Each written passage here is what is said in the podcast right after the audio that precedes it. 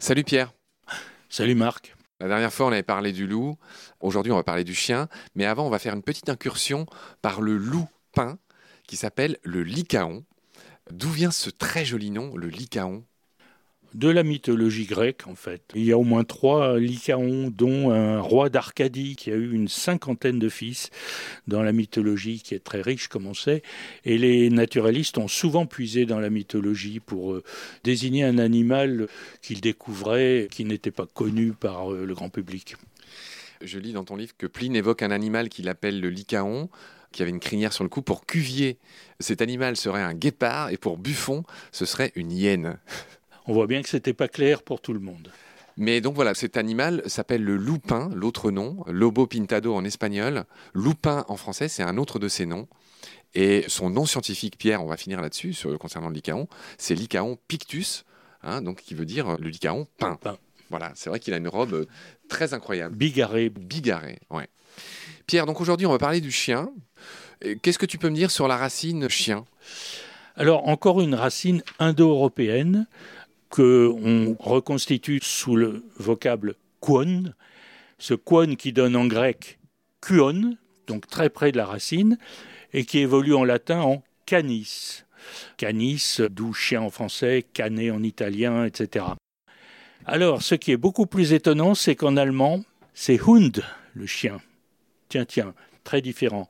Eh bien, ça vient d'une évolution phonétique systématique. Les sons K du grec et des langues latines se retrouvent en H aspiré dans les langues germaniques, comme par exemple le cœur, qui en anglais se dit heart. D'accord. Chien, c'est pareil, c'est tellement commun. En espagnol, c'est perro et en anglais, c'est dog. Oui, alors là, c'est très très intéressant car tu mets le doigt justement sur un paradoxe. Je dis que c'est indo-européen, je dis que c'est euh, et voilà que tu me cites dog et perro. Eh bien, ce qui se passe, c'est que même quand il y a une origine indo-européenne bien claire, la langue courante peut créer des mots différents. Alors, en l'occurrence, dog est d'une origine parfaitement inconnue, origine on dit saxonne, mais regardons bien l'anglais. Quand on parle d'un chien de chasse, on l'appelle hound. Et donc le mot hound, chien de chasse, correspond bien au mot hound allemand. Donc c'est bien que l'indo-européen était valable aussi en anglais. Quant à Perrault, c'est très curieux, c'est un nom qu'on pense onomatopéique, c'est peut-être le grondement du chien qui est derrière le mot Perrault, mais la constellation du grand chien en espagnol, ça se dit quand même grande canne, canne comme canis. Donc l'indo-européen a bien évolué aussi en anglais et en espagnol, mais voilà, des mots d'usage courant se sont imposés. D'accord, je vois que ce beau mot qui désigne tout ce qui est relatif à la chasse, la cinégétique, vient aussi de cuner euh, le chien, hein, c'est ça? Oui, oui, et c'est amusant parce que d'ailleurs on dit cinégétique même si on chasse sans chien. parce que au départ c'est la chasse avec un chien. Le kuon grec donne ce qu'on a dans cynique d'ailleurs. Qu'est-ce que c'est que le cynique? C'est euh, des philosophes qu'on a un peu comparés à des chiens hargneux, comme euh, Diogène qui se tenait dans son tonneau comme un chien dans sa niche. Tu évoques dans le livre les singes cynocéphales. Oui, à tête de chien. Donc ça c'est clair. Tu évoques aussi rigolotement Pluto, ce personnage de Walt Disney. Pourquoi tu parles de Pluto?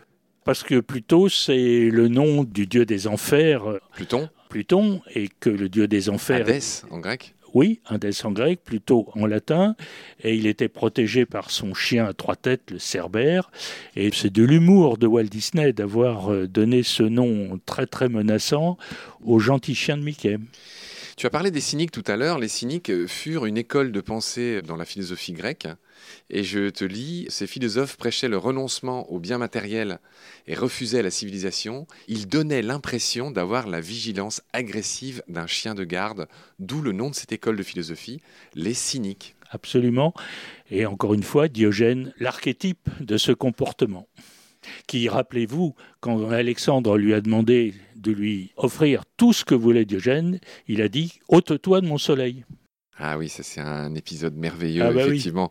Alexandre le Grand lui demande euh, Qu'est-ce que je peux faire pour toi, mon brave homme? Pousse-toi. L'autre lui dit En gros, ôte-toi de mon soleil. Extraordinaire. Bah oui. Pierre, je vois que la racine de chien a donné canine, hein, qui est un type de dent, de chien. Voilà, parce que la canine est pointue. Oui, la canine du chien est typiquement très pointue. Chez les autres mammifères, elle n'est pas toujours aussi pointue, mais par analogie, on l'a appelée canine. Extraordinaire. La chenille vient aussi de chien, la larve du papillon vient aussi de chien. Oui, censé avoir une tête de chien. Vu de près, une chenille, c'est vilain, ça a une tête de chien. Ah oui, c'est drôle. Caterpillar en anglais, d'où vient ce nom-là? Alors là, ça vient au contraire du chat. Caterpillar, ça vient de l'ancien français chatte pelose, comme si c'était une chatte euh, poilue. Ça correspond à toutes les chenilles euh, urticantes ah, et, drôle. et, velues. Voilà. Pourquoi on parle de chien du fusil? Parce que ça ressemble à une tête de chien? Oui, mais beaucoup d'autres langues parlent du coq du fusil. Parce que simplement, le chien de fusil, c'est cet organe euh, du fusil qui vient percuter la pierre à feu, en fait, hein, pour faire l'étincelle. Voilà, donc elle percute comme un chien qui mord, mais pourquoi pas comme un coq qui picore. Ok, donc to cock a gun, hein, en anglais, oui, ça veut dire armé, voilà, c'est le chien. Et puis, extraordinaire, le chien des mers, en fait, le mot requin vient de chien. Oui, c'est pas une absolue certitude, mais c'est infiniment probable. Dans les langues anglo-normandes, on sait que le son che est resté que. En anglo-normand, on dit un quien pour un chien, on dit une kièvre pour une chèvre, euh, etc. Donc, requin serait un gros chien. D'ailleurs, les requins sont aussi appelés chiens de mer, c'est une appellation courante euh, pour beaucoup de requins. Donc euh, oui, on assimile en effet le chien requin.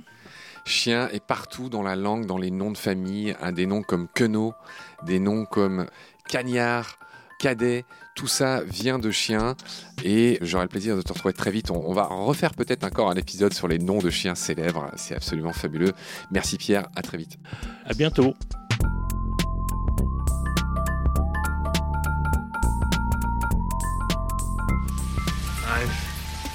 seen things you people wouldn't believe.